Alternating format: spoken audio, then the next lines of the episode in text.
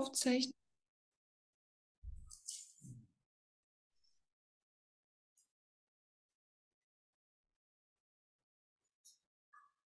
Herzlich willkommen zu einer neuen Podcast-Folge Royal Talk aus der Krise zurück auf den eigenen Thron.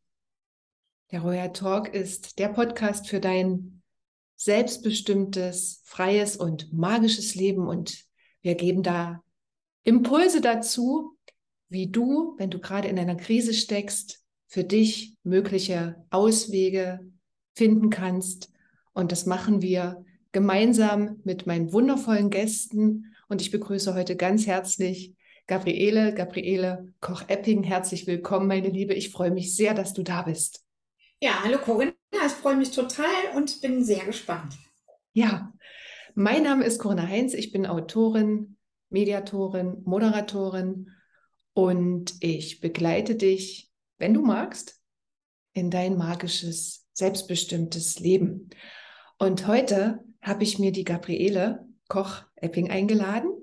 Und wir haben schon im Vorfeld festgestellt, dass wir hier offenbar in so ein, wie sagt man das, Gabriele, Wespennest gestochen haben mit unserem Thema. Genau. Als wir dieses Gespräch vorbereitet haben, hatten wir das erst gar nicht so sehr im Fokus. Und dann, während wir äh, miteinander sprachen, kristallisierte sich dieser Schwerpunkt immer mehr raus. Und es geht heute um das Thema Mobbing, Erfahrung mit Mobbing und wie man durch Mobbingphasen so hindurchgeht, dass, dass man so wie du, Gabriele, am Ende dieser, ich sage jetzt mal, Durststrecke oder Odyssee, die ja viele Jahre in Anspruch genommen hat, ja, seinen Platz findet, seine Position einnimmt und sogar anderen Menschen dann daraus Beitrag sein kann, helfen kann, mit eigenen Situationen gut umzugehen. Also das ähm, freut mich besonders, dass wir so offen über ein Thema sprechen, was für viele ja tatsächlich eher ein Tabu ist, was gedeckelt wird, womit man kaum rausgeht. Das ist äh, ja sehr, sehr spannend. Und äh, lass uns einfach mal so ein wenig einsteigen, bevor wir ein bisschen noch in die Tiefe gehen. Vielleicht erzählst erst mal ein wenig, wer du bist, woher du kommst, wo du jetzt gerade bist und äh, wann sozusagen dieser aller, allererste Kontakt mit dem Thema Mobbing in deinem Leben stattgefunden hat. Ja, ich bin die Gabi und ich wohne in der Nähe von Köln. Da bin ich schon immer und ähm, da lebe ich auch jetzt und arbeite dort. Und ähm, ja, ich habe ähm, verschiedene Steps in meinem Leben haben mich dahin geführt, wo ich heute bin. Nämlich heute unterstütze ich Frauen, die unzufrieden mit ihrem Leben sind und alte seelische Verletzungen haben und sich deswegen nicht trauen, etwas in ihrem Leben zu verändern, was Neues anzufangen oder ihren Lebenstraum zu leben. Und ähm, ja, ich gehe an diese seelischen Verletzungen mit den Frauen ran und räume die auf schau, wir schauen uns die an, ähm, ja, wir finden unseren Frieden damit und können die dann loslassen, sodass wir dann aus der Krise Kraft schöpfen. Das funktioniert nämlich immer dann, wenn wir uns die Krise auch wirklich angucken. Ähm, dann funktioniert das ganz, ganz toll. Dann kann man da wirklich Stärke draus ziehen. Ja, und das mache ich mit ähm, energetischen Techniken, mit schamanischen Techniken. Ähm, ich arbeite ganz viel draußen in der Natur mit den Menschen. Habe heute Nachmittag noch ein Naturseminar, wo wir draußen unterwegs sind und an solchen Themen arbeiten.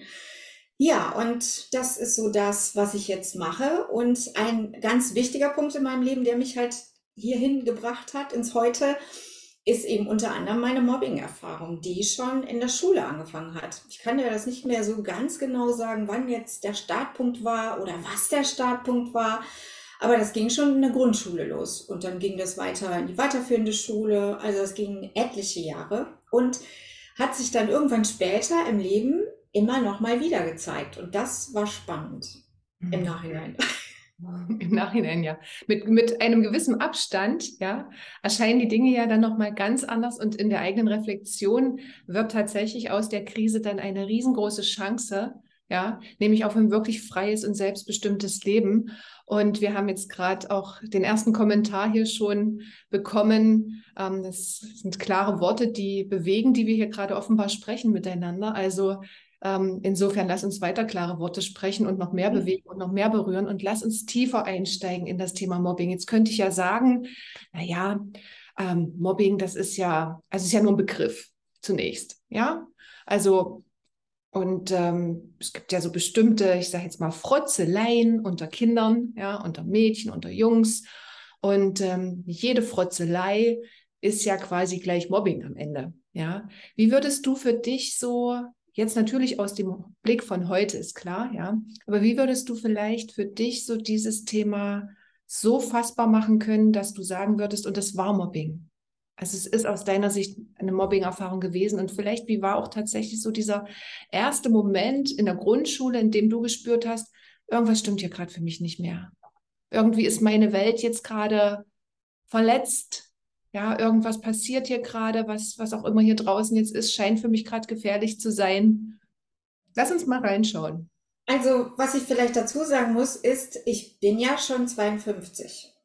Und ähm, als ich das erlebt habe, wenn du mal zurückrechnest, gab es, ich glaube, es gab den Begriff Mobbing noch gar nicht. Ja. Schweige denn, dass es Systeme gab, wo die Kinder sich hätten hinwenden können. Ja. So, ne, gemobbte Kinder, Kinder, die nicht gut klargekommen sind in der Schule, die sind zu ihren Eltern gegangen und dann haben die Eltern irgendwie versucht zu helfen. Ich weiß noch, hm, ich, ich glaube so zweite, dritte Klasse oder so, fing das so langsam an, dass das wirklich, dass das so war, dass ich mich nach der Schule erst in einer bestimmten Hecke versteckt habe und gewartet habe, bis der Schulbus weg war von den größeren Kindern. Und wenn der Schulbus weg war, bin ich irgendwann nach Hause gegangen, weil sonst gab's Schubsereien, Drängeleien, ähm, Hänseln, irgendwelche fiesen Worte, die ich hier gar nicht wiederhole, die gab's immer. Das, da kriegt man irgendwann auch ein dickes Fell, hört bestimmte Dinge nicht mehr. Ähm, aber ähm, irgendwann ging das dann auch wirklich mit körperlichen Sachen weiter, also wirklich mit Schubsen und, und aus dem, äh, später dann, als ich in der weiterführenden Schule war, musste ich mit dem Bus fahren, aus dem Bus geworfen werden, Schulranzen kaputt machen. Ähm, Hosen waren öfters mal kaputt, also solche Dinge, wirklich auch körperliche Sachen. Ja, und in der zweiten, dritten fing das an, dass ich mich immer versteckt habe in dieser Hecke und irgendwann, ja, bin ich, habe ich das mal bei einer Nachbarin erzählt, bei einer Nachbarin, die sechs Jahre älter war als ich. Und die war groß und kräftig und die ist irgendwann mal mit mir in die Schule gegangen und hat die, hat die sich vorgeknöpft und hat gesagt, so, wenn du nicht die Gabi in Ruhe lässt, dann danach wurde alles noch viel, viel schlimmer, weil die ging nicht auf diese Schule, die war von ganz woanders. Und dann war das so, na, ist deine Aufpasserin heute nicht da? Und dann ging das eigentlich weiter. Also es ist wirklich, wenn es keine Systeme gibt, wo die Kinder sich hinwenden können, ist das echt ein, ein etwas, ähm, ja, ich bin ja heute auch wirklich spirituell unterwegs und wir arbeiten mit seelischen Verletzungen mit meinen Klientinnen und das macht seelische Verletzungen. Wenn du nicht so genommen wirst, wie du bist und wenn du dann einfach immer gehänselt, geschubst wirst und was ich erst viel, viel später erkannt habe, was für mich ein riesen, riesen Thema viele Jahre war, war dieses, ich, dass ich nicht dazugehörte. Mhm. Ich war immer am Rand und es war völlig egal, was ich machte und was ich versucht habe. Ich war immer am Rand. Und das ist was, das macht was mit einem. Und das was, macht was mit deiner Seele. Mhm. Lass uns da mal schauen. Ähm, dieses Ich war immer am Rand, das finde ich jetzt gerade, das ist ja so tatsächlich so ganz bezeichnend, um, auf, wenn man die Perspektive jetzt auf den Begriff Mobbing lenkt. Du hast ja gerade auch selber nochmal erwähnt, zu der Zeit damals wurde dieser Begriff ja noch gar nicht verwendet. Ja, das, das war tatsächlich so. Dennoch sind ja die Themen ähnlich wie, wie heute. Das, ne? Also stelle ich jetzt mal so als Hypothese in den Raum und äh, welches, welches, äh, welche begriffliche Beschreibung ähm, zu dieser Zeit eben da war oder nicht da war, das würde ich sagen, ist sehr, sehr ähnlich mit dem ähm, Begriff des Mobbings gewesen. Aber dieses, ich stehe da am Rand Dort ist eine Gruppe von Kindern, ja, oder von Mädchen, Jungs, weiß ja nicht, wie das so gemischt war. Und, und ich gucke da quasi von außen nur drauf. Haben wir ja so zwei Seiten, ja. Die einen, die sozusagen die Gemeinschaft bilden. Auf der anderen Seite das einzelne Kind, das einzelne Mädchen, die einzelne kleine Gabi, die dort, die dort steht, ja, und, und, und da so auf dieses, durch diese Hecke, durch die Zweige, ne, einen ganz vorsichtigen Blick noch auf, auf, das, auf das bunte Leben da draußen wirft. Was glaubst du oder welche Erklärung hast du ein Stück weit dafür, dass im Prinzip solche Situationen überhaupt entstehen können? Also wenn ich, wenn ich so, ähm, wenn ich heute als Erwachsene darüber nachdenke, wie ich als Kind war, dann weiß ich auch nicht, ob ich mich gemocht hätte. Ich war, Ehrliche ich war, Antwort. ja, ich war ein Kind. Ich mochte immer, also ich war acht Jahre Einzelkind. Dann kam mein kleiner Bruder dazu, aber ich war wirklich so ein bisschen wie ein Einzelkind. Und ähm, ich mochte lieber die Erwachsenen als die Kinder. Und in der Schule war es mir immer wichtig, dass alles ordentlich läuft. Und wenn jemand was Blödes gemacht hat, war ich auch eine Petze. Und ich war klein, immer kleiner als die anderen und ich war ziemlich moppelig. Mhm. Ne? Und, und, aber auf der anderen Seite auch total ängstlich. Also total ängstlich und ich habe geheult, was das Zeug hält. Ich habe geheult, als ich überhaupt in die Schule gehen musste. Ich habe schon im Kindergarten, den Kindergarten habe ich verweigert, weil ich wochenlang geheult habe.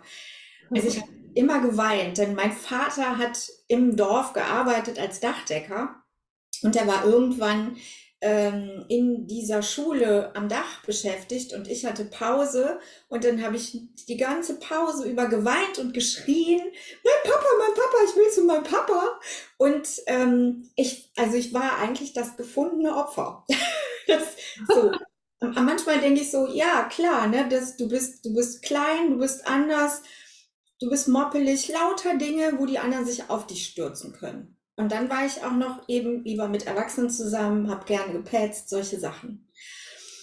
Also so, aber das, das heißt ja nichts. Trotzdem gibt es den anderen ja nicht das Recht, nur weil du anders bist, auf dich einzuprügeln und dich, dich zu hänseln und, und dir schlimme Sachen an den Kopf zu werfen. Trotzdem haben die ja nicht die Erlaubnis.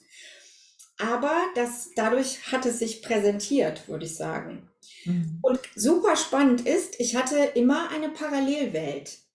Mhm. Ich hatte nämlich parallel außerhalb der Schule immer Freundinnen, immer. Mhm. Es gab Freundinnen, die in unserer Siedlung wohnten und mit denen ich viel Kontakt hatte, mit denen ich immer ganz viel gemacht habe und die aber nicht in der Schule waren und ähm, oder höhere Stufen oder so. Ne?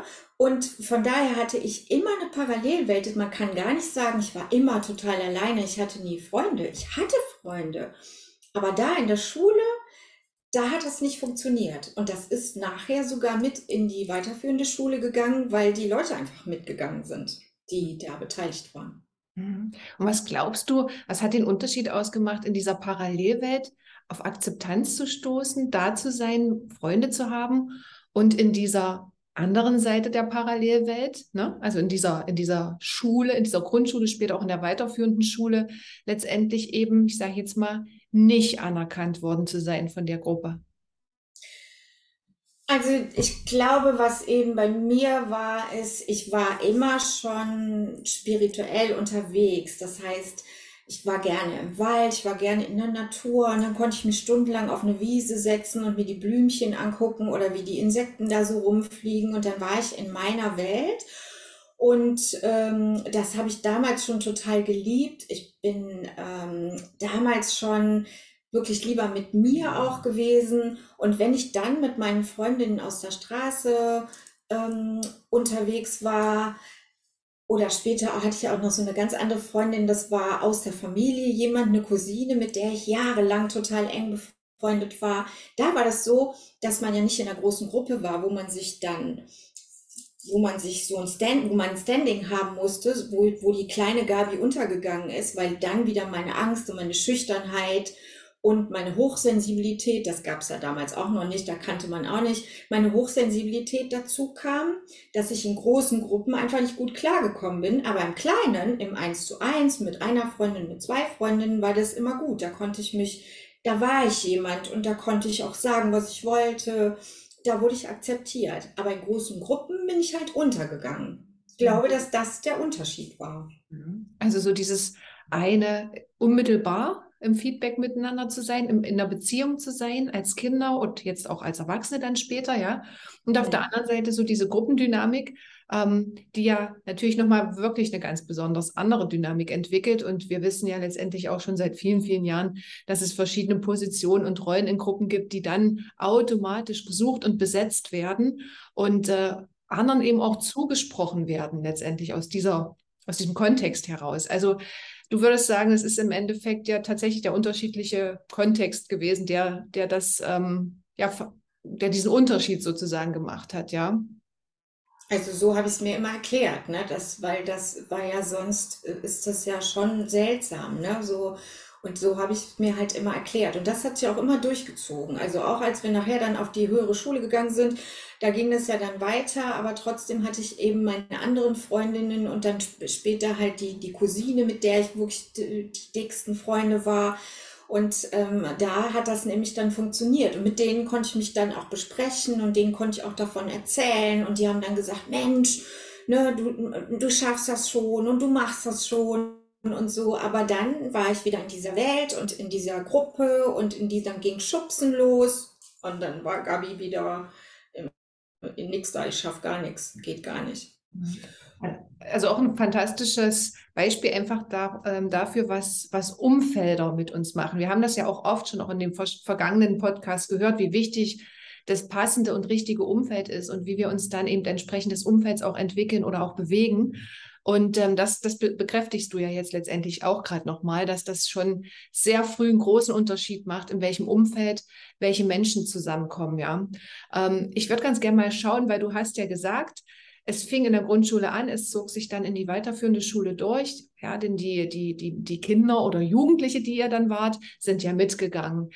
Ähm, ich kann mir vorstellen, wenn man als Kind, als kleines Mädchen das erste Mal mit solchen ähm, körperlichen, emotionalen Schmerz in so einer Form, ja, wie du das jetzt gerade auch beschrieben und erlebt hast, in Kontakt kommt, und in irgendwie äh, versucht sogar noch von der Freundin, ja, die, die dann nochmal hingeht und sagt, ey, jetzt hau ich aber auch mal auf den Tisch, und dann noch diese Erfahrung macht, dass selbst das nicht hilft, wenn, dich, wenn sich jemand vor dich stellt. Ja, also dass auch das nicht diesen Moment unterbricht, der da heißt, ich, ähm, ich drangsaliere das Kind jetzt weiter, ja, sondern im Gegenteil passiert vielleicht noch mehr daraufhin. Ja, wie bist du denn dann in diese nächste Stufe deiner Entwicklung gekommen? Also wie, wie hast du denn sozusagen die anschließenden Jahre in dieser weiterführenden Schule für dich dann erlebt und, und vor allem, wie hast du sie denn gewuppt?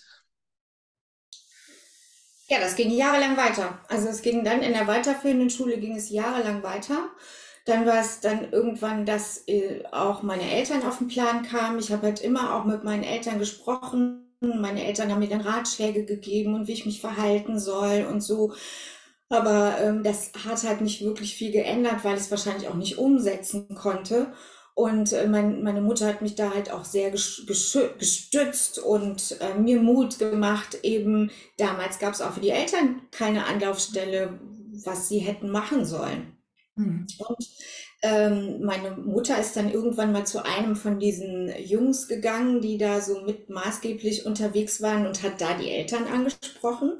Und dann hab, weiß ich noch, dass ich total Angst hatte und dachte, um Gottes Willen, jetzt wird das alles noch viel, viel schlimmer.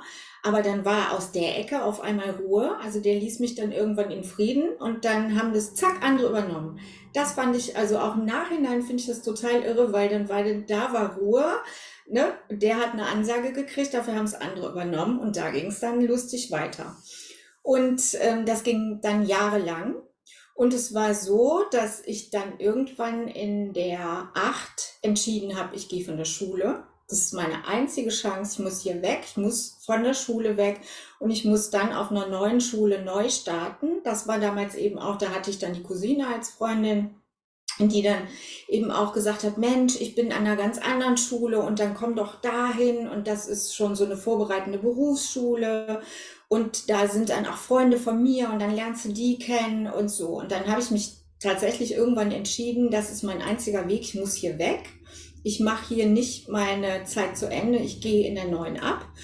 Und ähm, das war spannend, weil in dem Moment, wo ich entschieden habe, ich gehe da ab, kam die so diese Entscheidung, es gab noch so eine Abschlussklassenfahrt, fährst du da mit, fährst du da nicht mit? Und dann habe ich gesagt, nee, da fahre ich nicht mit, da sind die alle wieder und da fahre ich nicht mit. Und dann haben meine Freundinnen gesagt, doch, du, du darfst dir doch das nicht nehmen, du musst damit fahren und doch, das machst du jetzt, das ist dein Abschluss. Und dann habe ich mich entschieden, okay, ich fahre damit, das gebe ich mir jetzt noch und danach gehe ich ab. Und dann waren wir auf dieser Klassenfahrt und dann ging es irgendwann wieder los und ich wurde wieder gehänselt und irgendjemand fing wieder an mit Schubsereien. Und dann ist jemand aus meiner Klasse, weil das waren immer die Parallelklässler, aus meiner Klasse irgendwann aufgestanden, hat sich vor mich gestellt und hat gesagt, ey, lass dir die jetzt meine Ruhe, können ja jetzt mal aufhören mit dieser Scheiße, lass die jetzt, sonst gibt's ein paar. Und der hat eine Ansage gemacht und ab dem Moment war Ruhe im Karton. Wir kamen von der Klassenfahrt wieder und plötzlich war Ruhe. Es passierte nichts mehr. Es war auf dem Schulhof Ruhe, es war im Bus Ruhe, es passierte nichts mehr. Und das waren so die letzten Wochen, bevor dann der Schulwechsel anstand. Und ich dachte, das gibt's doch nicht. Jetzt ist hier Ruhe und ähm, ich gehe aber weg. Aber so war es dann. Ich habe das durchgezogen und es war der schönste Sommer überhaupt. Es war Ruhe in der Schule, es waren Freundinnen da, ich habe neue Leute kennengelernt, ich habe einen ganz neuen Freundeskreis erschlossen und bin auf die neue Schule und das Thema war vom Tisch. Und heute glaube ich, dass das meine Entscheidung war. Mhm. Dass es meine Entscheidung war. Ich gehe jetzt ab und da wird es besser. Und das habe ich damals, wir haben da so viele Stunden drüber gesprochen, meine Freundin und ich, so viele Stunden, dass es in der neuen Schule besser wird. Und da ist der neue Freundeskreis, die habe ich dann schon am Wochenende immer kennengelernt. Da war ich total integriert. Und das hat es geändert. Meine Einstellung, mein jetzt habe ich die Kraft, jetzt gehe ich weg und jetzt verändere ich was. Mhm. Das ist faszinierend ja, was sozusagen Entscheidungen und die Kraft von Entscheidungen letztendlich auch wiederum bewirken können. Ja, jetzt könnte ich ja sagen, okay, ähm, was hat dich daran gehindert, diese Entscheidung früher schon zu treffen und zu sagen, jetzt, jetzt mache ich es anders, jetzt, jetzt, jetzt, ne, jetzt ähm, finde ich für mich eine Möglichkeit. Jetzt lasse ich es mir nicht mehr bieten, weil die Kraft, die da jetzt drin steckt, in dieser Entscheidung zu sagen, hey, ich gehe jetzt auf die andere Schule, ne, das hat ja auch was mit einer gewissen Stärke und Kraft zu tun, und zwar mit dem Entschluss, ich lasse mir das jetzt nicht mehr bieten. Ne. Im Außen ist der, der Blick, ich gehe wohin, ja. Im Innen ist aber unten drunter dieser Punkt von, jetzt ist Schluss. Ihr könnt mich mal, ich lasse mich nicht mehr mobben. Also wäre jetzt noch einfach noch mal so eine ähm, Peaks-Frage von mir.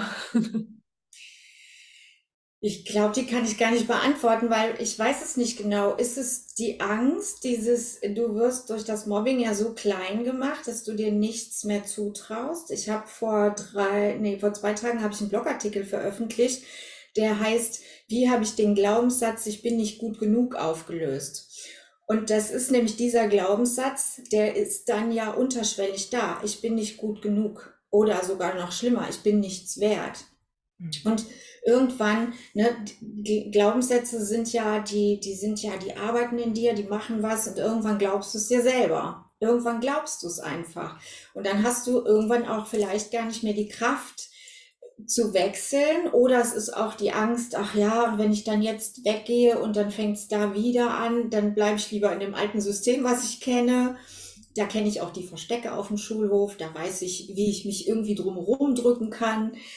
Ähm, all solche Dinge sind das. Ich glaube, also Mobbing ist wirklich was, das macht die Menschen so kaputt, dass man irgendwann dieses Aufstehen fast nicht mehr alleine schafft. Und dann kommt vielleicht auch noch so ein Teil von, ich bin eine Beißerin, ich beiß mich immer durch die Sachen durch, so lange, bis ich es hinkriege. Und das ist dann vielleicht die Mischung, die da war. Na, damit ist die Frage ja hervorragend beantwortet, wie ich finde. ähm, ja, du bist dann sozusagen auf diese neue Schule gekommen, hast dann deine, deine Schulzeit dort beendet und du hast vorhin schon so im, im Anfang des Gesprächs gesagt, es passierte im Laufe des Lebens immer wieder, trotzdem immer wieder, ja. Und jetzt eben hast du interessanterweise auch nochmal beschrieben, welche Glaubenssätze da womöglicherweise eben auch drunter liegen, die dir dann als derjenige oder diejenige, die Mobbing erfährt, es eben umso schwerer machen, aus dieser ähm, Mobbing-Erfahrung auch wirklich rauszutreten und dann so stabil zu sein, dass dich eben auch wirklich nichts mehr umhaut. beschreib mal, wie das dann nach der Schule so für dich weiterging, so welche Station du dann gegangen bist und ähm, vielleicht auch mal mit dem konkreten Blick darauf, wo es dir dann wieder begegnet ist. Ja, man könnte ja sagen, super, jetzt geht die Gabriele endlich auf diese neue Schule, alles ist vom Tisch, Mobbing, mhm. Haken dran, ja, und jetzt absoluter Durchstart. Das war ja offenbar nicht ganz so der Fall. Ja, das, ähm, also ich persönlich glaube ja daran, dass das einen Grund hat, warum uns Dinge passieren. Ich persönlich glaube daran, dass wir sowas wie einen Seelenplan haben. Wir kommen hier hin, weil wir was lernen wollen, weil wir etwas erleben und lernen dürfen. Und ich glaube halt einfach, dass in der Zeit, als ich dann gewechselt habe und auf der neuen Schule plötzlich Ruhe war, danach habe ich eine Ausbildung angefangen, in, äh, ich war immer zu jung und von daher hatte ich erst so ein freiwilliges soziales Jahr und dann drei Jahre Ausbildung und als Krankenschwester und da war ich auch total integriert und hatte eine große Freundesgruppe und da hat alles super funktioniert. Dafür laufen dann parallel so die anderen privaten Themen, die es halt gab. Ne? Ähm, und ich glaube, dass das, das, der Seelenplan, das Universum lenkt das schon so, wie wir das dann auch gut brauchen. Also ne, Mobbing hat mich da in Ruhe gelassen. Dann kam die Ausbildung, alles super. Dann kam meine erste Stelle in einem Krankenhaus und da kam Mobbing zurück, volle Kanne. Das war, ähm, da bin ich ähm, relativ kurz, nee, ein Jahr. Ich habe genau, ich habe mich wieder ein Jahr durchgebissen. Gabi hat sich gesagt, ich schaffe das ein Jahr. Ich will nicht in meinem Lebenslauf so einen kleinen Besuch haben. Ich will ein Jahr durchhalten. Ich bleibe hier ein Jahr, egal was passiert und es gab Mobbing vom Feinsten. Da gab es einen, einen ähm, Stationsleiter und das war der Wahnsinn, was da passiert ist. Das war, und ich, da, ich habe das damals nicht in Zusammenhang gebracht. Ich habe so gedacht, oh, ne, da ist jemand, der kommt nicht klar mit mir. Man fühlt sich sofort wieder klein. Man fühlt sich sofort wieder in diese Kindheit versetzt. Mhm. Man steht auf einmal nicht als, wie alt war ich dann? 25-Jährige vor dem und gebe dem Paroli, sondern ich stehe da auf einmal wieder als Achtjährige. Ja. Ich stehe da plötzlich wieder als Achtjährige, kann dem nicht antworten, kann nicht reagieren, kann wieder gar nichts mehr machen. Dann, und da, und das ist das, das ist das, das macht was mit deiner Seele. Und wenn du das nicht heilst, wenn du da nicht hinguckst und wenn du das nicht später als Erwachsene egal mit welcher Methode, ist glaube ich völlig egal womit, wenn du das nicht später heilst und sortierst, wird dich das immer wieder, immer wieder treffen. So, dann bin ich, das Jahr war um, Gabi ist gegangen, Gabi ist woanders hin, alles war wieder super. Alles war wieder toll, die Arbeit ging weiter. Dann habe ich eine tolle Stelle gehabt, da habe ich als wissenschaftliche Assistentin, äh, wissenschaftliche Assistentin so Pflegestudien mitgemacht. Das war toll. Da habe ich gelernt, Vorträge zu halten, Vorträge zu schreiben. Also ne, alles, das Leben hat mich wirklich bereitet auf das, was ich jetzt tue. So, dann habe ich nochmal den Job gewechselt, weil ich was Neues erleben wollte. Wieder ein Chef mit Mobbing. Wieder ein Chef mit Mobbing. Ein völlig durchgedrehter Typ, der mich irgendwie auf seinen Plan hatte, der irgendwie Probleme mit mir hatte. Heute denke ich, der hatte Probleme mit mir und hat mich gemobbt vom Feinsten, vor allen Mitarbeitern. Dann hat er mich in einen Raum reingerufen zu einem Gespräch. Das kann man überhaupt, kann man überhaupt, das glaubt dir keiner. Hat mich in sein Zimmer zum Gespräch gerufen, zum Mitarbeitergespräch. Und der Mann war Jäger in seiner Freizeit und hat, während er mich zum Gespräch bat, hat er seine Waffe gereinigt. Also, und, und ich war wieder, ich, ich war noch kleiner als acht. Ich wurde noch kleiner als acht. Ich konnte wieder nicht für mich kämpfen und ich konnte nicht aufstehen und sagen, so, und dann habe ich da gesessen und dann habe ich das erste Mal habe ich gedacht so, ne, nein, der ist bekloppt, das mache ich nicht mit. Und das war das erste Mal, wo ich gesagt habe, ne. Und dann bin ich aufgestanden und dann habe ich gesagt, solange Sie hier Ihre Waffe reinigen, rede ich mit Ihnen nicht und bin rausgegangen. Das war das erste Mal, wo ich aufgestanden bin und gesagt habe, nein, mache ich nicht mit. Ja, und dann bin ich, dann ist, der ist kurze Zeit später gegangen, weil er das, ähm, das, den Laden verkauft hat. Und dann kam ein neuer Chef und dann war wieder alles gut. Also es ging immer so, ich hatte das eine Weile und es wurde wieder gut. Ich hatte das eine Weile, dann hatte ich das mal wieder im Freizeitbereich und dann vor, keine Ahnung, vor 15 Jahren oder so, hat irgend, habe ich mit einer Freundin auch spirituell gearbeitet und dann haben wir uns eben auch seelische Verletzungen angeguckt und dann sind wir darauf gekommen, wenn in deinem Leben Dinge immer wieder kommen, immer wieder, sei es Mobbing oder sei es unglücklich verliebt sein oder was auch immer, wenn so Themen immer wieder in dein Leben kommen, mit anderen Menschen, mit anderen Namen, aber immer wieder ähnlich, dann ist da etwas, was du heilen darfst. Und meine, also mein Glaube ist wirklich, deine Seele, das Universum schickt dir so oft die Situation in einer ähnlichen Geschichte, bis du es angehst und für dich verarbeitest und heilst. Da glaube ich felsenfest. Mhm. Und als ich das verstanden habe, ähm, konnte ich es auflösen und konnte ich es annehmen und auch sehen, was ich dadurch alles Tolles gelernt habe. Denn ich habe mich durchbeißen gelernt. Ich habe Neustart schon x-mal gemacht. Das waren alles Dinge, die habe ich gelernt dadurch. Mhm. Ich bin ganz sehr bei dir. Ich teile deine Sicht auf die Dinge und ich erlebe das auch in meiner Arbeit mit den Klientinnen. Sind tatsächlich häufiger Frauen als Männer, wobei in letzter Zeit auch mehr Männer sich äh, melden. Und ähm, wenn wir dann tiefer einsteigen, dann entdecke ich so hinter dem, hinter all dem, was auf dem Tisch liegt und gesagt wird, auch wirklich diesen roten Faden, der sich so durchzieht. Ja, und es gibt immer einen Ursprungspunkt, an dem sozusagen das Leben des glücklichen Kindes zerfällt. Ja, mhm. und das Kind, was vorher sehr fröhlich, lebendig und glücklich, ähm, unbeschwert durchs Leben gesprungen, getanzt, was auch immer, ja, freudig ist, stoppt an dieser Stelle, ja, und zieht sich in sich zurück und schaut, ich fand das vorhin schön, wie du das beschrieben hast, schaut aus dieser Hecke heraus nur noch dem Leben zu, ja. Mhm. Mhm. Also aus dieser Sicht für sich offenbar ähm, sowas kriegt wie, das alles, was da passiert, ist wirklich schlimm da draußen. Ja, und es, und das verletzt mich und es nimmt sich eben zurück.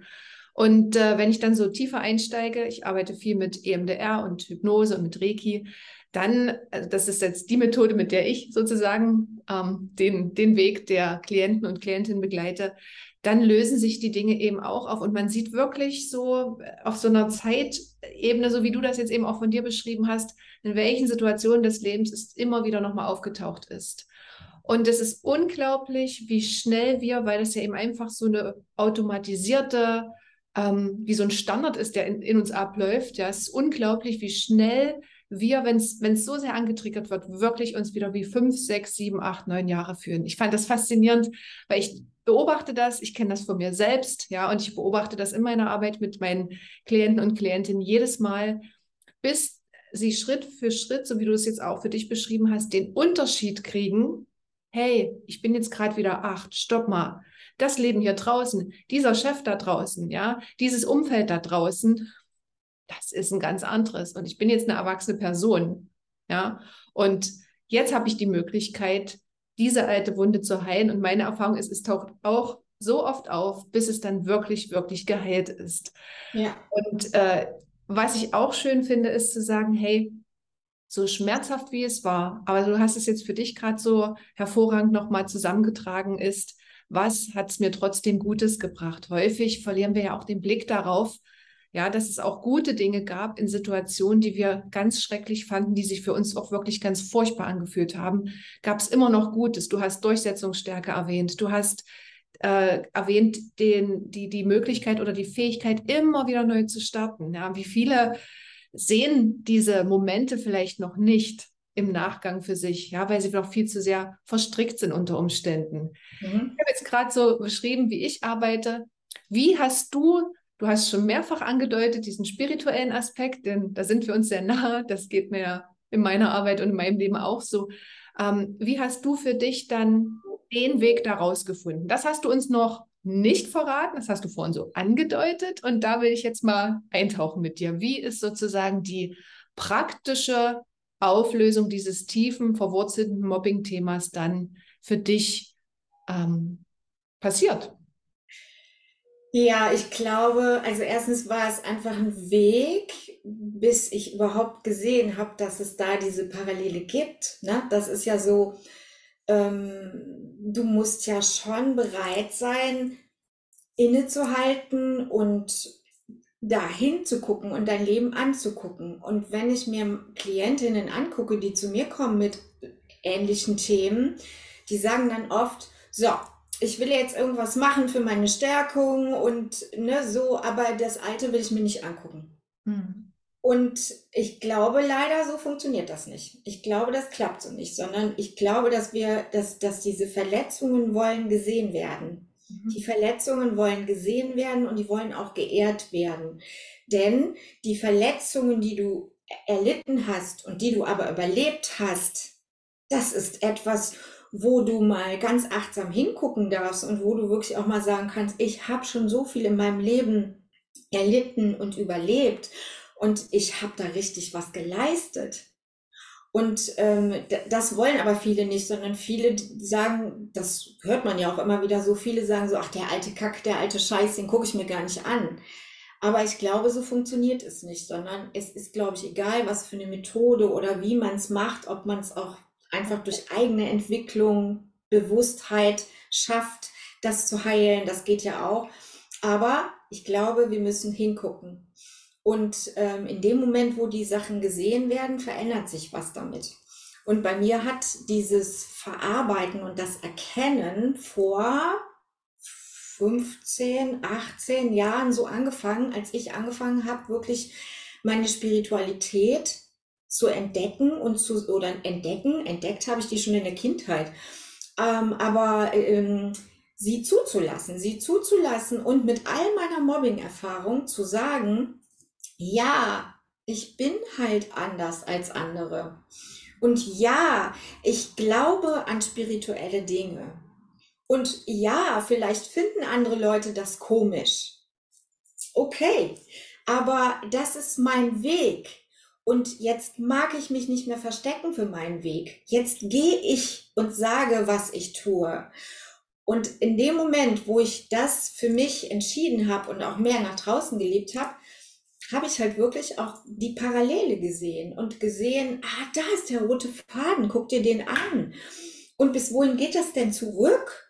Und bis wohin muss ich denn da Dinge mit meiner Seele klären? Und da habe ich angefangen, wirklich aktiv damit zu arbeiten. Und ich arbeite halt auch mit schamanischen Reisen an solchen Dingen. Ich habe das eben auch in, in meinem Blogbeitrag beschrieben, dass ich zum Beispiel mal eine Reise zu meinem jüngeren Ich gemacht habe. Also, ne, der alte 52-jährige Gabi reist zu ihrem jüngeren Ich und guckt einfach mal so, wie geht's dir gerade und warum geht's dir gerade so und warum kannst du nicht aufstehen und sagen, ey, Schluss jetzt. Was ist das, was da bei dir fehlt? Und wie kann ich mit meiner Erfahrung mit meiner heute Erfahrung dir helfen? Was hättest du damals gebraucht? Was kann ich dir geben? Und ähm, das ist die Methode, wie ich arbeite. Also wirklich zu dem alten Ich gehen und mit dem alten Ich Dinge lösen, Dinge klären, Dinge angucken, Dinge aussprechen. Und das heilt halt ganz viel. Mhm. Das ist sehr ähnlich mit den Methoden, ja, also vom Inhalt her, was ich mache, ob das jetzt äh, Hypnose ist, EMDR ist ob das, ähm, das nennt sich dann im therapeutischen Kontext ähm, Imagery Rescripting, da gehst du als Therapeut und Coach mit äh, dem Klienten zu dieser Zeit zurück und, und ordnest im Prinzip Dinge, die er in diesem Alter nicht alleine ordnen konnte. Und es gab zum Beispiel jetzt auch niemanden, vielleicht auch keine Eltern, die ihm Unterstützung leisten konnten. Und ähm, darüber hinaus passiert eben passiert eben Wandlung tatsächlich, nicht Veränderung, wirklich Wandlung, ja, weil Veränderung passiert ja immer im im herkömmlichen Kontext, Wandlung ist ja wirklich etwas ganz Neues dann, was dann entstehen kann. Es macht einen riesen Unterschied. Und ähm, insofern kann, bin ich da auch wieder sehr nah bei dir. Die, die, die Methode ist wahrscheinlich am Ende ähm, sekundär. Es gibt da viele Möglichkeiten, ob das nun schamanische Rituale sind oder Hypnosen sind, EMDR ist, ob das reines energetisches Arbeiten ist in irgendeiner Form oder rein spirituell betrachtet, ob das die Arbeit mit Engeln oder was auch immer ist, vielleicht sogar auch, nicht nur vielleicht, ob das kognitive Verhaltenstherapien sind, Tiefenpsychologie, in irgendeiner Form gibt es immer eine Unterstützung. Ich fände es spannend, dass ähm, Und ich habe da so für mich eine eigene These. Ich hatte, hatte mehrfach jetzt Klienten und Klientinnen, die eben sehr lange auch aus der Therapie begleitet waren und für sich jetzt erst ähm, durch die Arbeit mit Hypnose, EMDR einen Unterschied machen konnten. Und da glaube ich aber, dass auch ja, weil es macht ja auch jeder Schritt Sinn, dass das genauso auf eine Vorbereitung braucht, um dorthin zu kommen. Ja, also so und nicht einfach als allererstes mit, mit bestimmten Techniken oder Mitteln einzusteigen. So ähnlich hast du das ja in deinem Weg jetzt auch nochmal angedeutet. Ne? Also jeder Schritt macht auch Sinn und jeder ist wichtig, damit nachher das passieren kann, was passiert. Ähm, für die Leute, die jetzt mit schamanischen Ritualen oder Schamanismus nicht wirklich was anfangen können, ja, wir sind da ja manchmal vielleicht auch so ein bisschen betriebsblind, alle beide schon, weil das für uns so normal ist. Was, was machst du als Schamanin? Was bedeuten Rituale? Wo, wo kommt dieser Schamanismus überhaupt her? Beschreib mal so ein bisschen den, den Kontext Schamanismus. Ja, also Schamanen gibt es überall auf der Welt und gab es immer überall auf der Welt. Und ähm, Schamanen arbeiten mit den Energien. Schamanen äh, haben letztendlich, ähm, können einfach, da, das hier, das hier um uns herum, das ist die alltägliche Wirklichkeit, so sagen wir, das ist das Hier und Jetzt. Und dann gibt es eben diese spirituelle Welt, die wir erstmal so per se nicht sehen, es sei denn, wir lassen es zu und wir sind in Ruhe und, und, und so. Da gibt es so verschiedene Dinge, die man so als Beispiel nennen könnte, wie du das entdecken kannst. Aber das nennt man dann die nicht alltägliche Wirklichkeit. Mhm. Und der Schamane kann halt, der kann diese Grenze überschreiten und kann eben in die nicht alltägliche Wirklichkeit gehen, in allen Zeiten. Das heißt, er kann auch zurückgehen. Der kann im Hier und Jetzt arbeiten und der kann dann in diesen, in, in der nicht alltäglichen Wirklichkeit Dinge verändern. Da gibt es spirituelle Helfer, die uns unterstützen. Der Schamane arbeitet mit dem Krafttier. Das ist eigentlich bei mir immer das Erste, was ich tue. Alle Klientinnen, die schon mal vorher woanders waren, sind oft verwirrt, dass ich wirklich als erstes gucke, egal mit welchem Grund die kommen, als erstes gucke, dass sie mit ihrem Krafttier verbunden werden. Denn das Krafttier ist unsere innere Stimme, das ist so unser, un, un, unser Helfer in die Spiritualität. Und ähm, mit dem verbunden zu sein, macht ganz viel. Das bringt Stärke, da ist jemand, man ist nicht mehr alleine. Also das macht ganz viel mit einem. Deswegen ist das immer das Erste, was ich mache, egal was danach kommt. Und dann, ähm, ja, arbeiten wir halt in Tiefenentspannung. Also es ist in der Regel immer in Tiefenentspannung. Ich arbeite in der Regel auch wirklich immer mit meiner Trommel. Also ähm, ist auch egal, ob ich online arbeite oder live oder ob wir in der Natur arbeiten. Ich habe immer meine Trommel dabei, denn die Trommel wird schnell und monoton geschlagen und schafft dann, dass man schnell in eine Tiefenentspannung kommt, raus aus dem Kopf, rein ins Fühlen. Und das ist auch, ähm, glaube, das ist auch anders als bei anderen Methoden.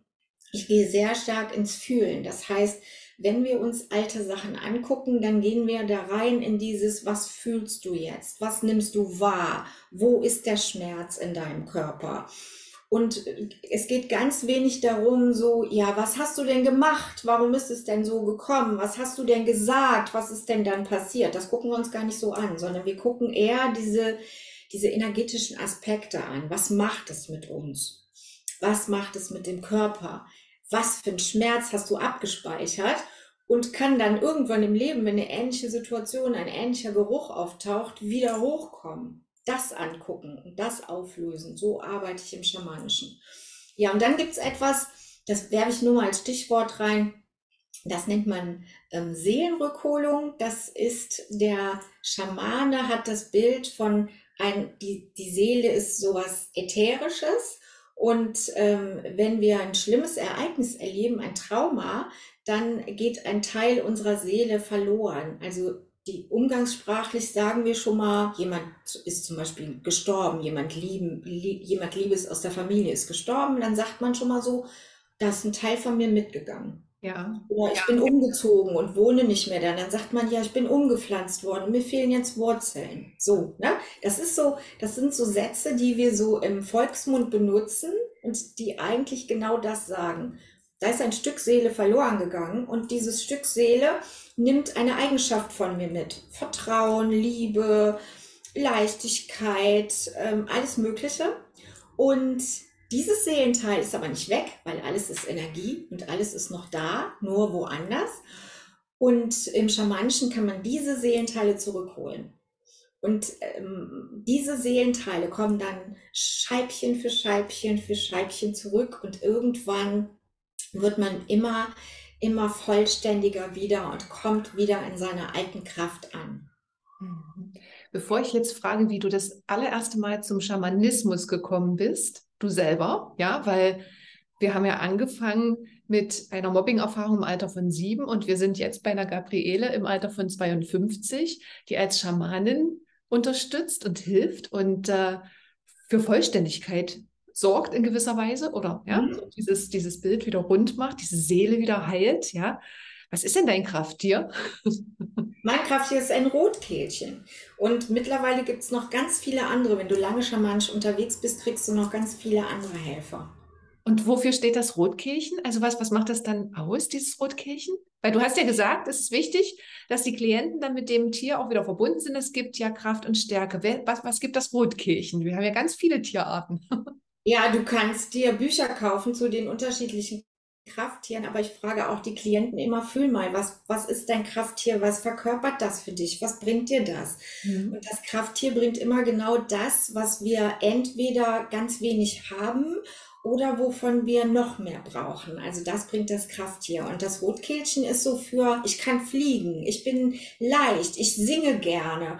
Und die Rotkehlchen sitzen ja auch irgendwo im Baum und tirillieren so und hüpfen dabei immer so. Also es ist sowas für Lebendigkeit und Leichtigkeit und Freude. Und das ist was, was ich damals am aller, aller, aller dringendsten brauchte. Wow, ich, ich kriege Gänsehaut. Für mich ist das immer ein Zeichen, dass es ganz sehr wahrhaftig ist und berührend ist. Ich arbeite auch über dieses ähm, äh, Körper-Hautorgan. Ja, und immer wenn die Klienten dann ähm, mit ihren Themen kommen, fange ich an zu arbeiten, wenn die Gänsehaut da ist. Vorher nicht, weil dann bin ich, so wie du das eben auch beschrieben hast, eher im Verstand unterwegs, nicht auf der Gefühls- und energetischen Ebene. Das ist für mich so mein Leitfaden durch meine, durch mein wirklich spannend durch mein Wirken. Also das finde ich, ja. Aber ich habe früher auch immer gedacht, oh, was ist das jetzt? Fühlt sich komisch an. Mm -mm, ne? Hat schon seinen Sinn. Ja, muss man erstmal verstehen lernen. Ne? Man, ja, natürlich. Ne? Ähm, wie, wie bist du genau, zum Tourismus gekommen? Genau. Genau.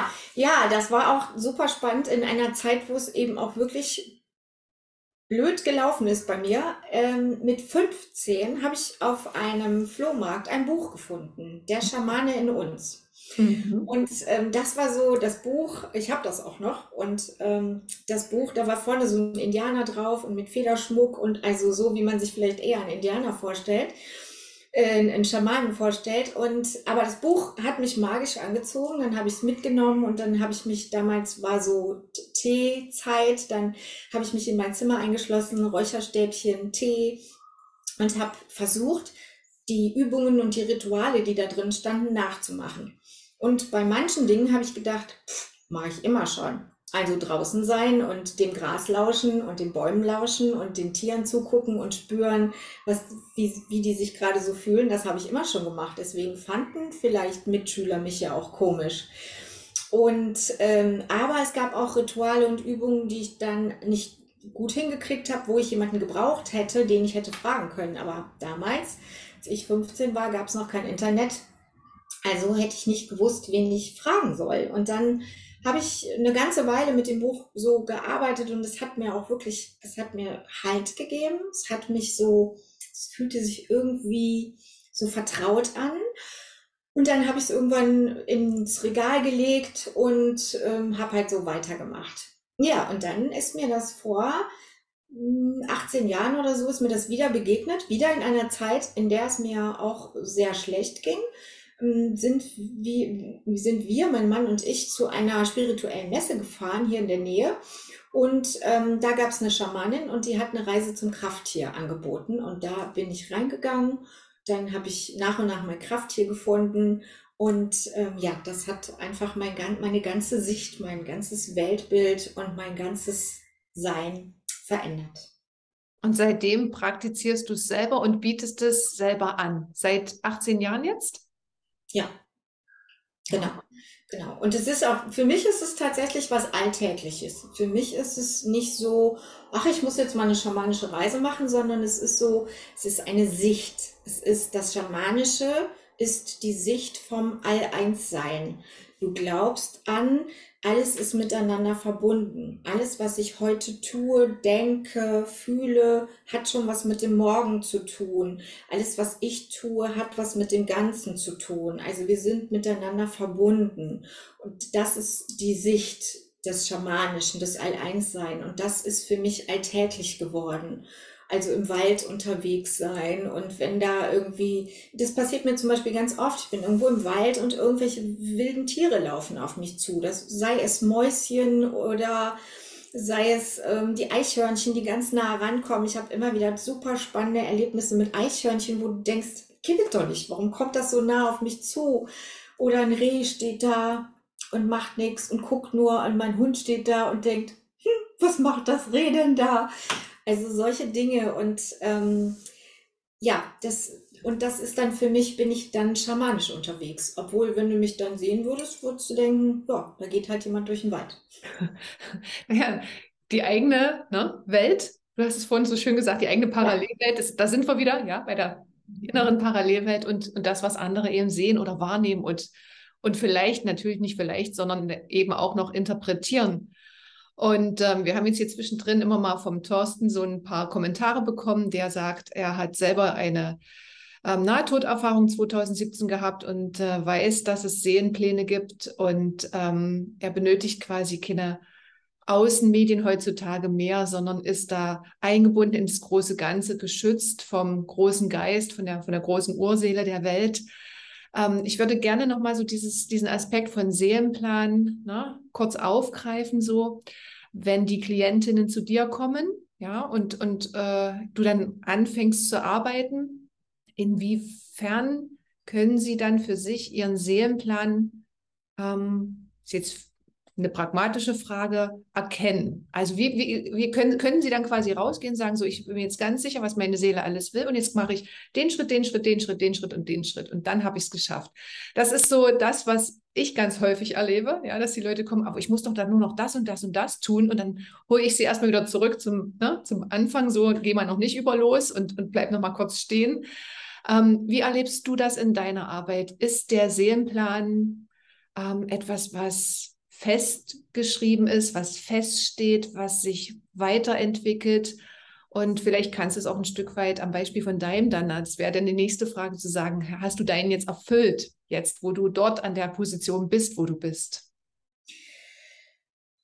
Also ich glaube schon, dass wir halt mit einer Aufgabe, mit einem, mit, mit etwas auf die Welt kommen. Also ich glaube schon, dass es eben einen Sinn hat, warum wir jetzt gerade hier in diesem Leben und in dieser Zeit, an diesem Ort und in dieser Familie landen.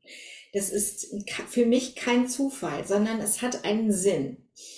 Und wie genau oder wie tief man das verstehen muss, ist, glaube ich, auch nochmal die Frage. Da kann man, glaube ich, drüber sprechen. Aber so dieses, wenn du deinen Seelenplan spürst, dann hast du so einen Motor, dann ist da so ein Motor, der dich treibt und der dir den Weg zeigt. Und dann bist du auch verbunden mit deiner Intuition. Und ähm, den, der, den Seelenplan leben heißt ja nicht, dass jetzt jeder eine, ein Erfinder sein muss oder ein Schriftsteller werden muss, weil ähm, wir haben was ganz Wichtiges zu tun, sondern die kleinen Dinge des Lebens sind total wichtig. Also wenn da eine Person ist, die ihr Leid ähm, angesehen und geheilt hat und dadurch einem anderen Menschen helfen kann, weil sie als starke Person da ist, weil sie Ratschläge geben kann, dann kann das ein, ein, ein Seelenplan sein. Wenn, wenn eine Frau sagt, ich bin Frau und Mutter mit Herz und Seele und ich bin für meine Kinder da und ich möchte meinen Kindern einfach Kraft und Liebe geben, dann ist das ein Seelenplan. Also der Seelenplan, da müssen wir uns nichts wow vorstellen, sondern das kann das kleine Feine in deinem Leben sein. Aber ähm, oft ist es so, dass die Klientinnen halt mit irgendeinem Problem, mit mit irgendeiner Schwierigkeit oder mit so einem wiederkehrenden Problem hier hinkommen. Oder mit so einem, ich will was ändern, aber ich weiß nicht wie oder ich traue mich nicht. Das ist auch oft, da ist ganz oft immer irgendeine Angst hinten, irgendeine Angst unten drunter. Und die gucken wir uns dann halt an. Und daran erkennen wir eben oft diesen roten Faden. Und der rote Faden im Leben, das ist oft eben der Seelenplan, der dich da durch dein Leben begleitet. Und wenn man das dann erkennt, dann muss man ja nicht losgehen und wer weiß was ändern, sondern einfach nur durch das Verstehen komme ich vielleicht viel mehr in meiner Mitte an und komme viel mehr einfach so in dem an, ah, das, das hat ja einen Sinn. Das heißt ja auch nicht, also wenn ich meinen Seelenplan entdeckt habe, heißt das ja nicht, dass ich jetzt nie wieder was Schlimmes erlebe. Das heißt das ja nicht, sondern es das heißt nur, dass ich dann auch Verständnis und Methoden habe, wie ich dann besser wieder in meine Kraft komme. Mhm. Und diese kleinen Krisen, die das Leben uns so bietet, eben auch immer wieder in Kraft leiten kann. Das mhm. heißt das ja nur so. Und so war das eben bei mir auch. Und heute denke ich, wenn ich mir mein Leben angucke, da gibt es bestimmt, wenn jemand so einfach meinen Lebenslauf in die Hand kriegt, dann sagt der eine oder andere vielleicht, hu, die war aber viele Jahre sehr unstet. Die hat aber viel Verschiedenes gemacht. Aber wenn ich genau hingucke, hat mich das wirklich, wirklich dahin gebracht, was ich heute mache, nämlich Vorträge halten, ähm, vor Leuten sprechen, ähm, Schulungen machen. Ich habe schon ganz früh angefangen, online zu arbeiten. Da war von Corona, von Corona noch keine Rede. Aber ich habe schon ganz früh angefangen, online zu arbeiten. Und als dann Corona kam, habe ich gesagt, gut, dann arbeite ich jetzt halt nur noch im Wald und online. Auch mhm. okay. An, also das Leben hat mich da vorbereitet. Mhm. Also vielleicht ist so dieser Aspekt, dass ich habe mir jetzt äh, beim Zuhören so zwei Sachen nochmal rausgenommen. Seelenplan heißt ähm, nicht ganz klar zu haben, welcher vorgefertigte Weg es ist, um den es geht, sondern heißt vielleicht, wenn ich dich richtig verstanden habe, eher im Moment wirklich zu sein mit dem, was die Seele mir gibt. Ja, und du hast es anhand von ähm, ich genieße es, Mutter zu sein, beispielsweise beschrieben. Also so dieses Gefühl von, da ist eine Freude, da ist ein Genuss, da ist wirklich ein Ja. Da, da gibt es gar kein, ähm, krieg ich schon wieder Gänsehaut, da gibt es gar kein Wenn und Aber. Und insofern ja. habe ich so jetzt gesagt, für mich ist es vielleicht ein guter Kompass tatsächlich für uns durchs Leben, um ne, zu gehen mit dem Gefühl von, alles, was ich mache, sollte ein großes Ja sein. Und unabhängig davon gibt es aber eben auch mal schwere Zeiten, so wie du das eben auch erfahren hast, die uns dann vielleicht erst zu diesem großen Ja für das ein oder andere Thema lenken. Wie viele Menschen sind an den falschen Positionen gerade unterwegs, glauben, mhm. Dinge zu tun, das begegnet mir häufig im Coaching, ne, die sie tun müssen, obwohl sie eigentlich was anderes machen wollen, wissen manchmal aber gar nicht, was, was es ist, was sie machen wollen. Das hast du jetzt ja. auch so beschrieben, ja. Also ist es vielleicht eher so ein, so ein Gradmesser, so ein Kompass, wo, wenn es sich gut anfühlt und eine Leichtigkeit ist, ist es vielleicht ein Zeichen, wir sind auf dem Seelenplan. Wenn es ja. schwerer wird, könnte das mhm. ein Zeichen dafür sein, ähm, wir verlassen ihn gerade und Achtung, wir, ich will dich eigentlich mit meiner Schwere, mit meiner Krise, die du gerade erlebst, nur wieder zurückbringen. Hat, könnte man das so beschreiben? Ja, das ist super zusammengefasst. Ich glaube, dass die Seele mit uns spricht über unseren Körper. Und wenn wir nicht in der Leichtigkeit sind und wenn alles sich schwer anfühlt und wenn alles, was ich tue, irgendwie so, als wenn alles sich gegen mich verschworen hat, dann bin ich meistens irgendwie auch auf dem falschen Weg. Und dann kann man da wirklich nochmal hingucken. Ich habe eine Klientin gerade so im, im Blick, die finde ich, die war da so wirklich ein Beispiel. Die kam hier an, die war, glaube ich, damals 54 und sagte, ja, ähm, also ich, ich will jetzt nochmal im Berufsleben was verändern. Ich habe einen Beruf, wo es mir auch gut gefällt, aber jetzt muss ich doch nochmal was Neues machen und ich habe jetzt zwei Jobangebote und ich weiß aber gar nicht, was jetzt richtiger ist und da will ich jetzt mit dir drin arbeiten. Ich will jetzt drei Termine haben und da will ich mit dir drin arbeiten. Und ähm, dann haben wir halt die drei Termine daran gearbeitet und haben uns das alles so angeguckt und haben so geguckt, ja, wie fühlst du dich, wenn du dies machst, wie fühlst du dich, wenn du das machst, haben schamanische Reisen gemacht, Seelenrückholungen. Auf jeden Fall, am Ende der ganzen Geschichte war es so, dass sie sagte, ich bin genau da, wo ich hingehöre und ich bin genau da, wo es mir gut geht und ich erfülle da das, was ich da erfülle, ist genug und es geht mir gut da. Ich brauche überhaupt nichts ändern. Ich habe immer gedacht, ich müsste doch noch. Aber ich muss gar nichts ändern. Ich bleibe einfach da, wo ich bin. Und damit ist sie glücklich und zufrieden. Und das, da habe ich wirklich so gemerkt, ja, das, so ist es. Genau. Spüren, wie fühlst du dich gerade? Und du musst gar nichts Großes leisten, wenn es dir gut geht. Perfekt. Super. Und das kann man halt ja mit solchen Sachen erarbeiten. Und da habe ich damals meine Klarheitssession entwickelt, weil ich gemerkt habe, so drei Termine, sehr strukturiert auf ein Thema hinarbeiten, genau gucken, was brauche ich, wie fühle ich mich, wo bin ich. Und ähm, so ist meine Klarheitssession entstanden. ähm, so zum Abschluss, Gabriele, wenn jetzt jemand zu dir kommen würde und sagen würde, wir sind ja jetzt ein paar Jahre später als damals, wo es den Begriff Mobbing so noch nicht gab, ja, aber diesen Umstand oder diese Erfahrung machen so viele Menschen immer mhm. noch, ja, egal in welchem Alter und egal wie sehr sie es vielleicht auch aus einer bestimmten Altersgruppe bis heute mitnehmen, ja, und bestimmte Situationen sich zeigen nochmal. Was aus deiner Sicht ähm, sollte helfen oder könnte helfen, diesem Mobbing-Thema ähm, zu begegnen und, und einen guten Umgang damit zu finden. Das, ich weiß, es gibt jetzt, kann man nicht so pauschal beantworten, weil es sind verschiedene Ebenen. Ne? Wir haben einmal eine Politik, wir haben eine Gesellschaft, wir haben ein Bildungssystem, wir haben eine Arbeitswelt, wir haben Familiensysteme, wir haben Freundessysteme. Das sind verschiedene Sachen. Ne? Das ist eine sehr komplexe Frage, die ich jetzt stelle. Das ist mir durchaus bewusst. Aber was aus deiner Sicht wäre hilfreich für die Menschen, die sich sozusagen in so einer Mobbing-Situation wiederfinden? Was würdest du vor allem empfehlen? Wie, was würdest du ihnen mitgeben? Was würdest du ihnen sagen, raten? Also äh, auf jeden Fall Hilfe suchen. Auf jeden Fall Hilfe suchen. Und es ist da, glaube ich, auch, es gibt so viele Möglichkeiten heutzutage, wo, wo man sich Hilfe suchen kann.